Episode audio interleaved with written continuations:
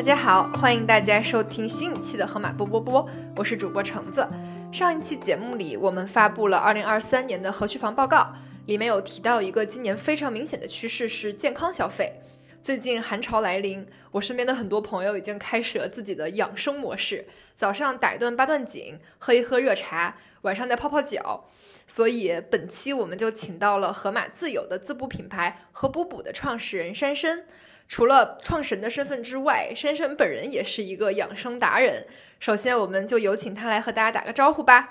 Hello，各位听众，呃，大家好，我是珊珊。那我向大家介绍一下自己嘛，我是一个呃广东人，然后就是呃天生的嘛就喜欢养生，然后何不补这个名字呢也是来到这里呃构思起的名字，然后从幺九年立项，二零二零年五月呃开了第一个店，就是上海新疆湾。那现在我们已经进入了全国十八个城市，那在盒马一百八十个店开有一个独立的档口。我有两大段，一开始，呃，我是传统系统里面呃做零售业起家的，然后呃职业生涯一直干零售业，读企业管理的。然后呢，因为有太多一线工作的经验，什么以前就是各种生活不健康。自己也不知道，就是熬夜啊，通宵开店啊，各种的，然后业绩不好啦，纠结啊等等。然后我曾经是一个大胖子，然后最重的时候一百九十三斤。就我试过管青岛和北京的时候，广东人嘛又好吃，在青岛然后吃那个什么蒸锅蒸小海鲜呢，很好吃，还喝汤，喝完以后上青岛车回去北京，路上还还蛮好的，在火车上。然后回到北京下车下不了，因为痛风发作，然后要找那个救护车拉到医院，就真的太疼了。然后后来就是没办法了，就去医生，医生开了开了几个药，啊，开了西药，吃了以后呢，呃，三个月以后就肾结石，就是我天生体质对那过敏，又又换了另外一种，然后又不行，因为尿酸高就是一个呃就就慢性的没得治的，后来就是那就一直一直维持嘛，但后来我去了。呃，前东家，因为我从呃管商超的零售业出来，就去了一个呃卖织布品的连锁店，大概是幺七年的时候，我那时候连香参和黄芪都分不清楚，我用大概两三个月就把销售的规律弄清楚了，各种的药方茶的搭配就强背下来嘛，然后各种的药材就看一个背一个，那大概分得清清楚楚了，七七八八了，但是呢，去到门店。你就尝试着按自己的理解去指指挥别人怎么卖东西嘛。那好了，但是店员就问了，你看这个人参是补气的，然后这个黄芪是是补气的，那那究竟为什么这个黄芪是补气的呢？那你你你就卡壳了。那你你你人总得要脸的嘛，是吧？然后就就看他们说那看啥呢？就肯定看《黄帝内经》嘛。我一开始的还不是《黄帝内经》，我自己走上这个道路，一开始我跑去买那种本科的。呃，教材教材啊，第一页都没看完，就你都不知道讲讲啥，那就没办法，就你既看不懂，他是你每个字都明白，但是你加在一起你不知道在说什么，那就知道这是肯定不对了，然后就放在那里，然后接着下来就看就看各种的公众号，那公众号那个东西呢，就是很迷惑人的，他这里讲那里讲点，那你串起来呢似是而非也不行，那嗯，就那时候没办法，就先先听广播。就一边跑步，我喜欢跑步的。嗯，跑步的时候以前就听什么财经报道啊，各种有各种歌曲啊。后来就专门听，那听呢，其实哎，他会呃像译文一样啊，就是你看坐地铁听听，那其实哦听那个发现呃不但子你可以可以就是度过那段枯燥的时间，慢慢听着哎懂一点了，然后就开始再买那些呃最简单的就大白话的再看，哎看的好像有一点点明白了，那就接着再再看。看那个电视的讲解，就我记得我看《伤寒论》是买了一本《伤寒论》，现在看起来我最多懂百分之五，就是那时候好像明白一点。真的每天坚持一小时，那慢慢积累下来，那你算有点基础了嘛？好了，那再回去买《黄帝内经》的日本看，就是那些翻译的日本，哇，又回去翻书，各种很烦的。有些时候一一页要看很久，但是呢，一开始会很慢，慢慢慢，你知道原理就快一点。好了。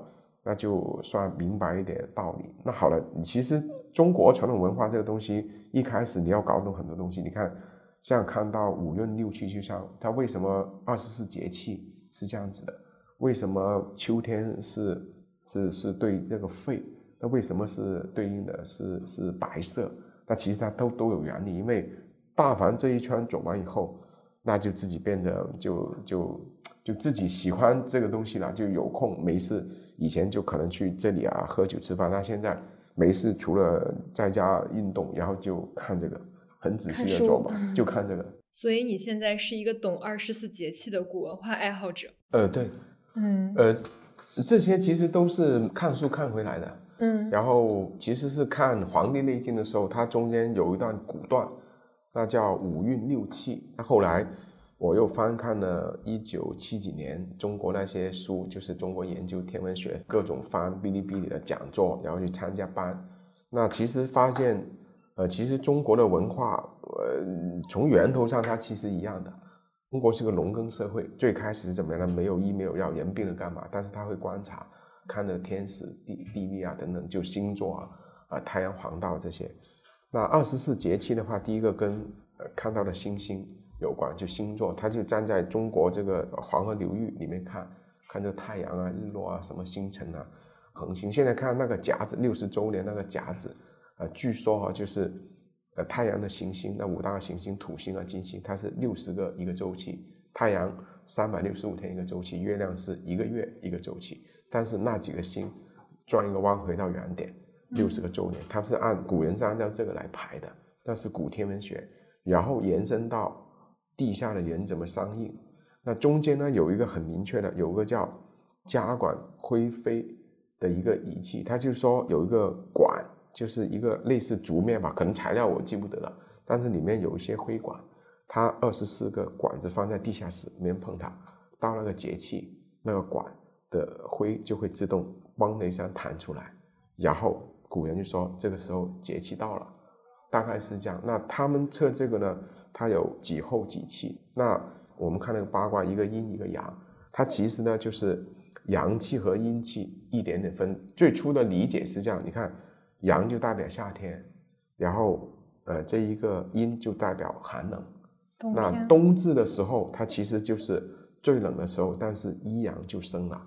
所以那个二十四节气的缘由是这样来，就你弄清楚了古人他的逻辑，那好了，到你身体里面，你的呃这个经脉的走向也跟这二十四有关。那你看，呃冬天的时候一般都外面是比较寒冷，那如果你身体这个人是正常，天人相应嘛，那冬天的时候外面是寒的，你里面是应该是热的。所以有一句话嘛，冬吃萝卜，夏吃姜。不用医生开药方嘛，萝卜其实可以清掉的。这是对正常人来说，就是你本身是没事的，外面天气呃很寒冷，但其实你人体里面是很热的。我们可以看到，像东北有些开暖气的地方，冬天时候吃个冰棍在里面一点事都没有，它整个是这样这样平衡的。那夏天也一样，夏天外面极度热。所以你应该温补一些东西，不要吃太凉。你打，你看夏天你打完一个羽毛球，浑身出汗，你再喝两个冰水下去，其实中医是最反对的。那慢慢你自己会有一个对这个事情有一个判断和看法。呃，先把医理弄清楚嘛，但是能不能医自己不说，但是大概的道理弄清楚，那就你可以嗯躲过很多的坑，会安心一点。对，会安心一点，就知道这个事情其实是呃你你不能再这样做的。对，然后好了，那就慢慢慢就变成了你吃东西就很讲究，然后你每天为什么要运动？然后一看到出太阳，然后就跑去晒背。现在偶尔我们去开会去团建，一群人站在这里，你都看到我站那个位置，背着太阳晒晒背。嗯，那像八段锦的话，其实跟这个也是通的。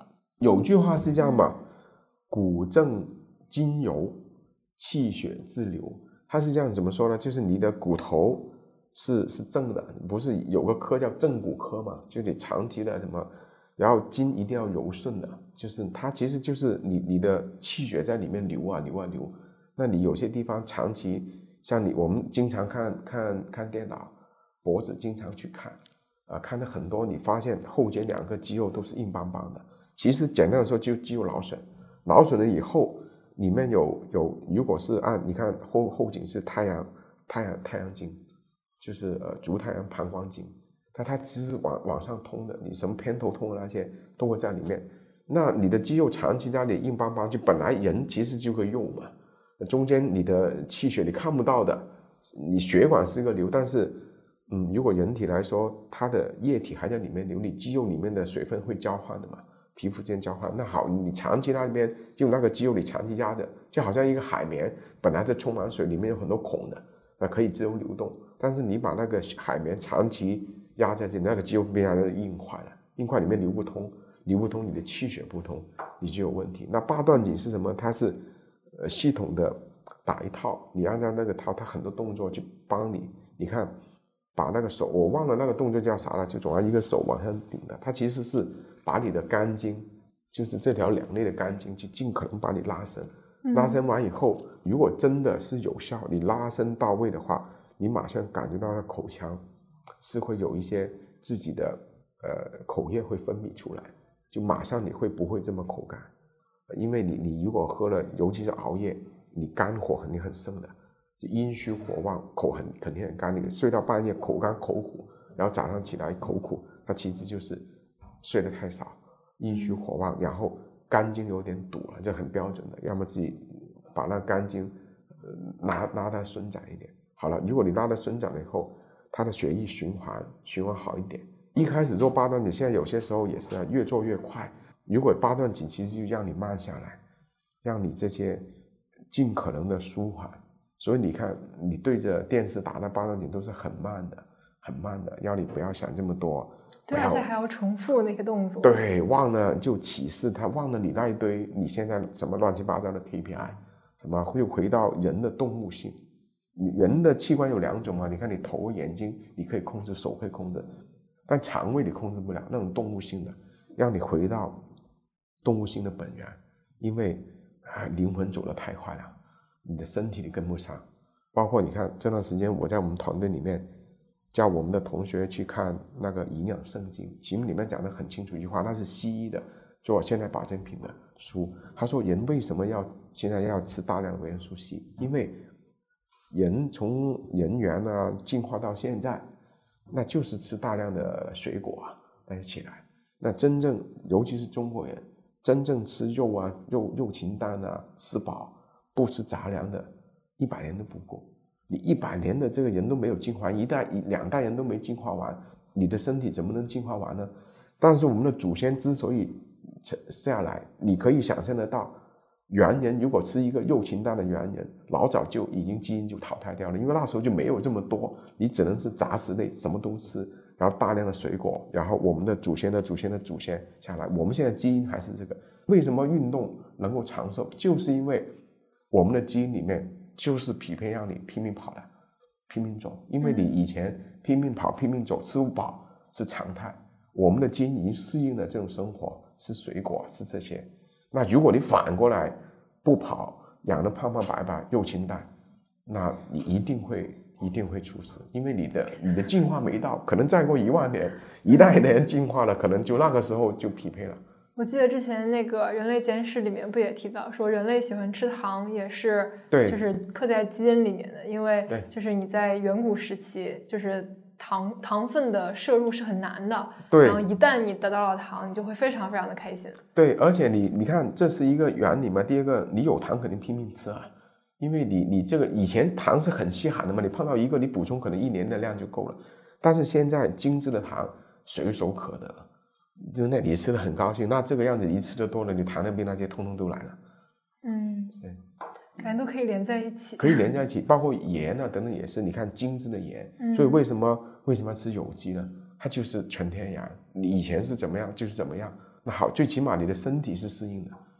上一期我们做的那个主题就是有机，对，嗯，然后当时也讲的就是人跟自然之间的一种互动，就是它可能吃下去不只是那个食物，对，然后更多的是你吃的那个节令，以及就是呃那些食物本身会带有一些自然界的菌群，会让你的体内更加平衡。对，其实你看药也是这样嘛，你看如果说温热寒凉，你看一年四季有春夏秋冬嘛，药性也有温热寒凉，高低药材。我举个例子。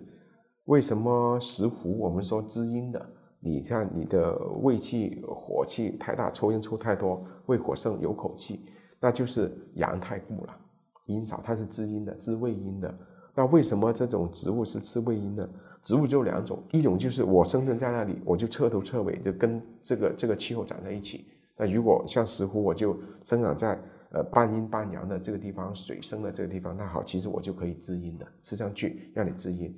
但是如果另外一种呢，就是我在极极寒的地方生长，但是我本身就很热了，我跟你对抗，达到一个平衡。那好了，呃，神农氏尝百草，其实就是把各种的药性弄清楚。那好。中医就知道你哪个脏腑是过了，然后找这种药材给你退，然后这个就是就开始开药方的一个一个最基础的原理的。那好，各种各样的东西组合在一起，就这样。对，你看中医看看病嘛，哎，你这个样子把把脉，呃，你这段时间什么呢？再该你开多两味药，那其实就是针对这个来做，道理是一样的，药食同源，原理就是这样。就是我觉得，就是养生这个事儿，它其实跟地域也蛮有关系的。嗯，就比如在整个就是中国地区，就我感觉好像就是粤港澳那边的人，大家提起来会觉得，哎，他们好像会更加会养生一点。对，我是广州人，家在广州，呃，这个是肯定的。然后，嗯，有两个状况啊，就是你看，第一个跟历史有关，你可以看到以前农耕社会的时候。中原的地方，那是物产最丰富的。嗯，你现在可以看到什么山东啊、河南啊这些地方，它都是土地。当你整个呃工业化没有完成的时候，哪个地方物产丰富，哪个人就吃得饱。以前广东那地方是南蛮之地啊，充军啊，对流放的地方啊，没地方吃啊，你没水田。你看到山区，我们那里全部滩涂，地里面又又又不肥沃。他没东西吃啊，就为什么你说广东人啥都吃？你以为他们想吃的？历史的 原格他是没东西吃，不吃那些。你看，就啊，打个比方，什么蟑螂、老鼠啊，就是有猪猪羊羊不吃，吃蛇干嘛呢？就就是没有。它其实跟基因有关，可能那一代人就我们的祖上那一代人不吃就没办法，那没办法，那你整个村子的人都差不多饿死了。有一条蛇。吃不吃嘛？不吃就死。那吃没？吃了以后还想办法就把它，你看这么难吃，把它弄好吃吧，是吧？好了，老鼠这些，那好了，那又经过几十代人下来，把这个东西变成了呃老就什么都吃了。那好，而且那个地方气候一定是广东那地方一年四季都都不明显的，嗯，都是比较都都都是都是偏性的，嗯，那就是你长期在一个偏性的位置里面，你看我们刚才说那个。一年四季八卦嘛，就是有有有很热有很冷的嘛。那如果你在刚好在这个呃温带这个地方，那它其实平衡，你夏天受了这个热气，冬天寒刚好平衡掉。那那个地方不行，那地方你看为什么遍地都是凉茶？因为它它就是偏心的地方，你得平衡呀。嗯，所以那个地方的人是特别注重养生，这是其一。其二个，改革开放以后，那沿海的经济那肯定是是先一点嘛。然后跟香港、跟台湾那边交流最多，好了，然后从这两个地方慢慢慢慢，这个风气就逐步逐步往就往内陆里面推。所以你看，中国现在很多的燕窝产业最大的批发市场制物品的，它其实也是在广州、在厦门、在福建，都在这些地方。你一看，就我们我们做这个做个品类的，你看那些代工厂的分布，它其实你后面想想，它后面的逻辑是这样的。嗯，所以你从养生的意思肯定是。南方那边人，因为他世世代代就是已经有这个习惯了。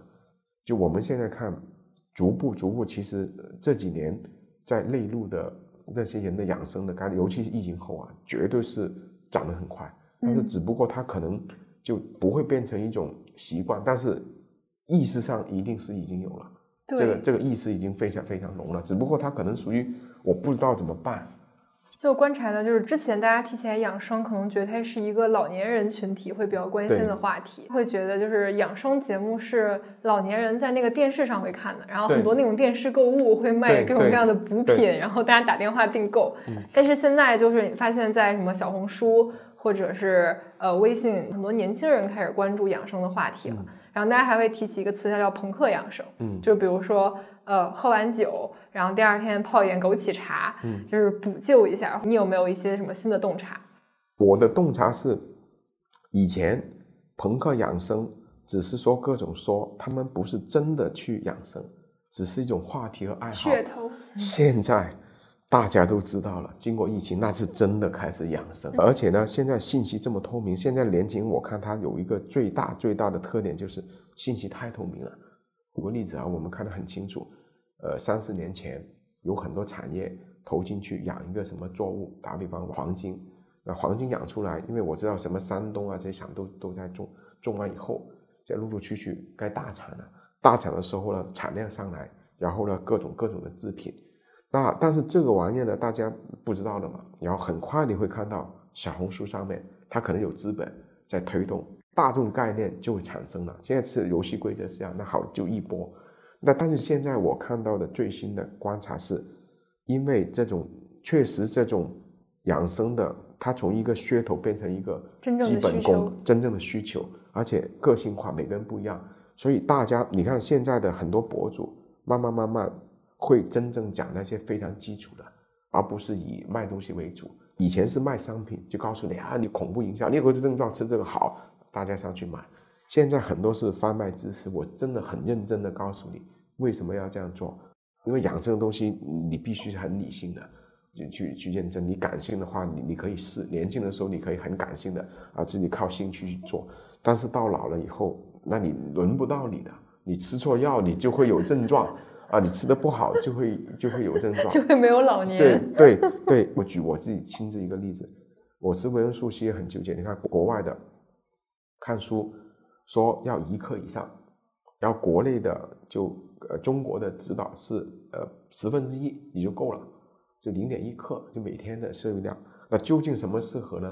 那我是吃过，就是一直吃吃到两克三克，吃到两个月以后就觉得胃疼了，然后就每个减减减减减，减到大概我觉得大概呃零点五克零点四克。呃，吃一个够了。那我们现在大概我就停留在那个，那哪天熬夜或者是喝酒，那我会再加多一点，或者用点中药，大概是这样。那它是一个非常理性的量化的东西。那有朝一日，现在年轻，我看到最明显的趋势，他们其实就往这个上面靠拢了。所以我们现在你看，我们刚刚跟我们团队在做保健品，我们说顾客痛点嘛，我们我们提出了三个口号嘛，解决顾客懂全解。懂就是一定要把这个知识传达到位，就让顾客明白它的原理。全就是我很齐全，捷就是很方便，你不会让你在家各种折腾啊，你打开就能吃。以后什么口服液啊这些，通通我们都往这三三个靠拢。就我们现在在在看顾客痛点，我们的洞察是这样，它是从一个游乐玩耍的，呃，有一点自我调侃的这个朋克养生，慢慢慢到正儿八经有需求。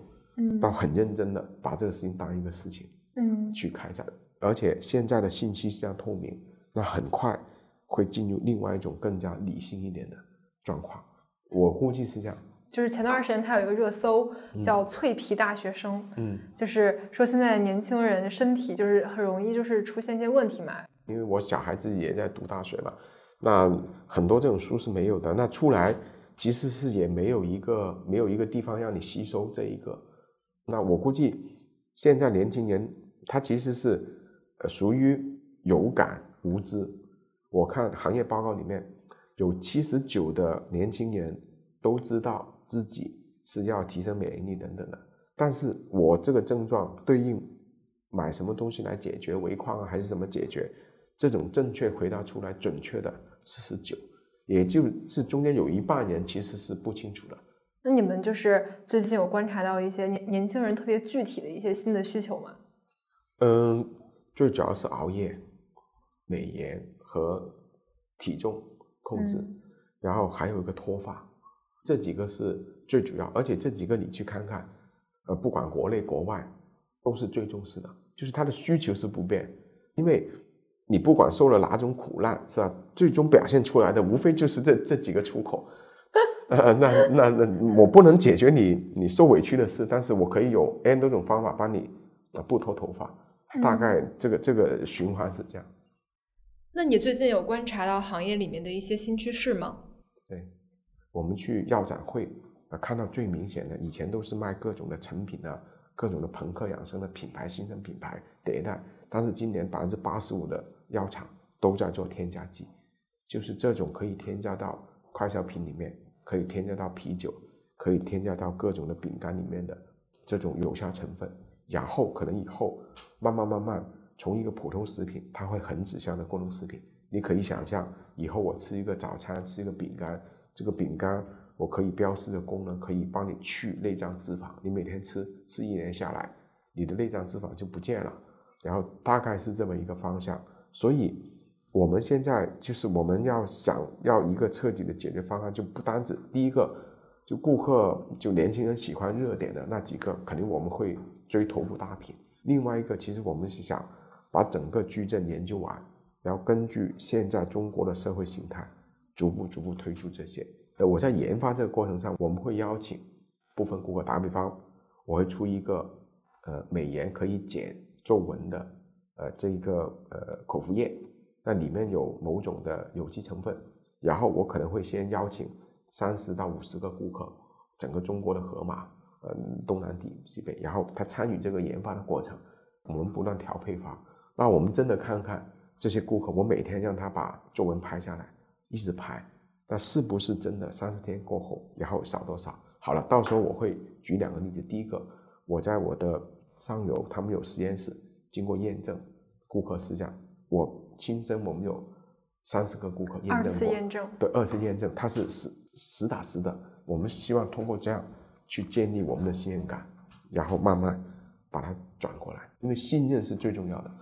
对，大概是这样。那现在有做过类似的实验吗？因为我们看的都是国际和国内最大的工厂，就原本做药厂的那些，他们原本就研发室，嗯，也有欧美和日本、台湾的经验，很快估计也要开始了。对，那这些人大概会怎么样去招募？就是这一期播客的听众有机会参与到里面吗？呃，肯定肯定有机会，我们会呃广开渠道，如果是这次的听众等等他有兴趣，那我们当然欢迎。我们规划是找一个。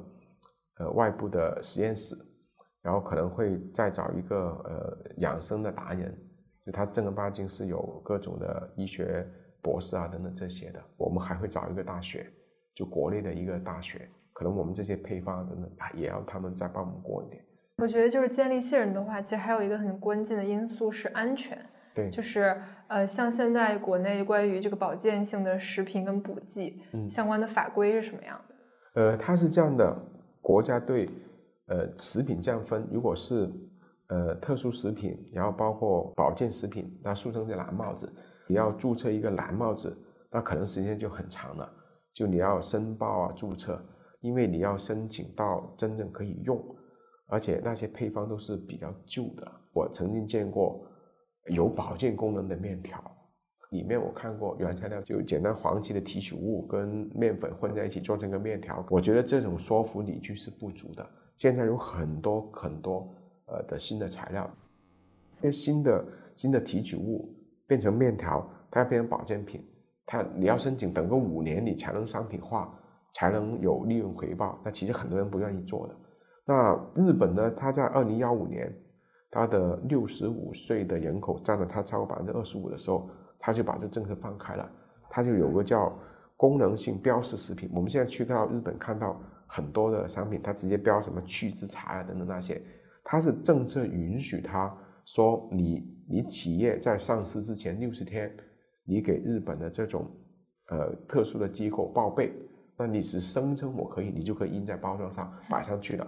那好，那中国呢？现在其实我们当初研判是要到二零三零年。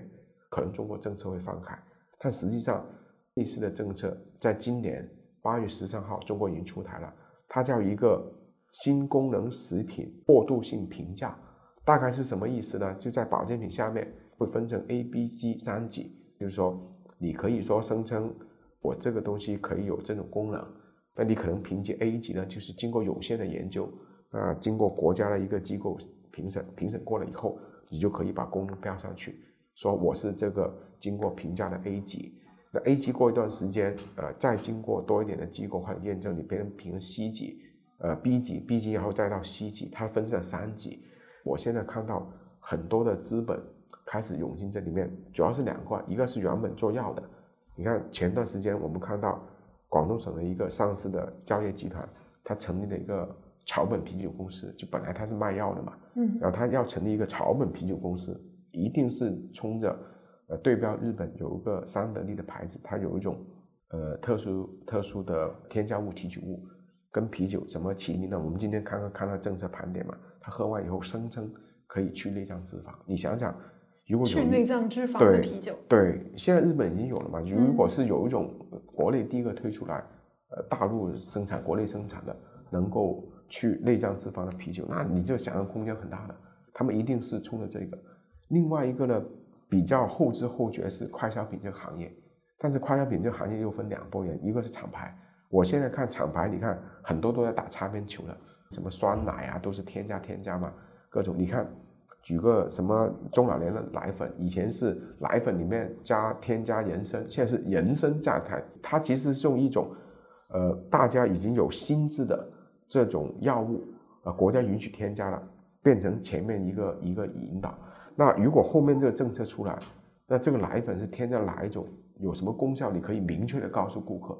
那这种其实，啊，就非常多的一个变化了。但是这种厂牌它的演变，它一定也是往这个方向靠。就刚刚我们聊了很多，就是很大的问题，嗯比如产业的发展啊，然后新的一些变化，包括法规。就是我们再往小的聊一聊，嗯比如说现在马上要，就是现在已经到了秋冬季节，嗯我们有上什么就比较好用的日常的一些给大家推荐的小商品吗？你看，呃，秋冬的嗯前段时间，呃，就天气开始干燥了，然后你看你外边皮肤啊等等，其实水分开始蒸发。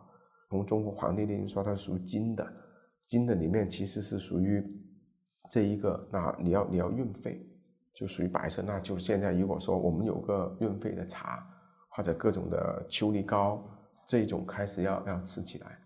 那几种像秋梨膏这些，呃，传统那些都一个玻璃瓶拧盖，你一个调羹下去以后，然后吃完以后还滴了两滴在办公桌面，你就很烦了。然后那我们现在都是像牙膏状的，有个管状，然后打开，然后一管像牙膏一样挤一点在口腔里面，嗯然后就很方便，它也不会滴漏的，那价格也很实惠。然后我们是有呃十几种药材熬过，而且那个代工厂我们也去看过，原材料等等都很好的，还添了一点那个阿胶。然后另外一个呢，就是泡脚包了。现在你你经常脚啊等等劳累，那我们的药材其实是简单说就是呃架平料煮。我们很仔细算过市场上主流那几个品牌的料，那我们是所有的料都比它要多，而且有主要是活血和扩大毛孔那几种成分，像红花呀等等的艾草这些，我们是明显会多的。所以我们做这个产品研发的时候是，我们那个采购研发的小朋友真的是泡过，两个泡过，泡完以后我们觉得哎这个脚会隔十五分钟或者多长时间，那那脚还是有点发烫。我们是用这个体感的目标来衡量，不行就要它重新调配方，加到过为止。所以你你去买一下和睦这个泡脚包，你明显泡完以后，第一个量大，第二个你泡完以后明显它那个脚发烫的时间会稍微长一点。有被安利到这两个商品。对对，你可以去试一下。对，嗯嗯对。嗯，那就是除了就是自己用的话，其实我觉得像那个营养品，它还有一个很重要的场景是逢年过节去送礼物。嗯嗯。对，就是呃，尤其现在可能 年轻人们就不知道自己该选什么送给长辈，嗯就你有什么推荐跟建议？既然是送长辈嘛，那就是一定要跟他的就是那个长辈的身体状况呃有，你不能随便买药材。打比方，呃，你一个礼盒，其实你装的药材，你搭配出来，要么做汤，要么做成茶饮。但是你你这几个茶饮凑成一个方子，能不能解决你的长辈的问题？那这个是一个一个很要命的题，就你你你也不知道那个长辈需要什么。对，但是在这种情况下，你可以买几种，我们有几种药材啊，是那种呃百分百稳的，嗯就是你看像西洋参，它基本上是补气，它又不上火。那正常来说，这个东西是基本上所有老人家都需要的。呃，那我们其实有很多这种礼盒，就做的很好看，就是呃，你可以送年轻人嘛，可能收入也不多是吧？你可以买那种呃比较大体，但是量比较小，就我们一个薄片的，那可能是两百来块钱就可以了，然后也拿得出手。啊，然后送给爷爷奶奶，说不定还骗个一个大红包回来，是吧？这个这个策略是蛮好的。那如果嗯贵一点的，那可能就是呃像海参啊这一些，那这种其实也不会不会走偏，因为海参简单说它就是蛋白含量很高，你可以把它看成一个非常珍惜的呃高档红烧肉，你用这个理解就可以了。那好，那这个样子也是也也是可以选择的。那如果对女性来说，就是如果送给妈妈呀，或者送给奶奶，那她可能老一代的人没有吃过燕窝。那如果他自己有吃燕窝的习惯，你可以买个干粮给他，实惠一点。那如果没有，我们那个即食燕窝，就是马上开瓶可以吃。你把它可以看成一个升级版的银耳羹，那只不过是呃燕窝代替的银耳，作用差不多，那含量也蛮高的。那喝你就直接喝。那这个是买这几种呢，是绝对不会不会走不会不会出错。嗯啊，基本上是可以涵盖百分之九十以上的人的。需求，因为我们开发的是这样。那至于那些各种的像石斛啊等等那些，那我们有手工礼盒等等。但是那种就是一定你要大概清楚。如果真的需要咨询，可以到我们店铺问我们的店员。一般可能送给谁？年龄状况，他平时会有一些大概的什么感觉？什么咳嗽多呀，或者是劳劳累啊？那我们可以给你一些建议。但是如果你还是背不明白，那就。那三种就基本上不会出错，嗯，基本上不会出错，很稳的，嗯，对，好，学到了，记下来那些百分之百不会出错的东西。对对对，你买那个基本上就不会不会有什么大的遗漏，就老人小孩都可以吃，嗯，对，有机会能体验就去我们档口，呃，花点小钱尝试一下嘛，对吧？这里卖个广告嘛，对不对？最后终于卖起了。对我们的我们的我们的档口遍布了中国十八个城市，一百八十九个盒马是吧？你进去你就直接找就对了。对，好的，那我们本期的节目就先到这儿结束了。希望大家能在即将到来的二零二四年里，更多关照自己的身体，一直以一个非常健康的状态去探索世界。感谢大家今天的收听，也谢谢珊珊来做客。好，谢谢谢谢。好，那我们下期再见。好，谢谢。好，拜拜，拜拜。幸福把我们来环绕。新鲜时刻，新鲜味道，新鲜让生活更美妙。鲜美生活有你有我，河马先生给我拥抱。鲜美生活有河马的。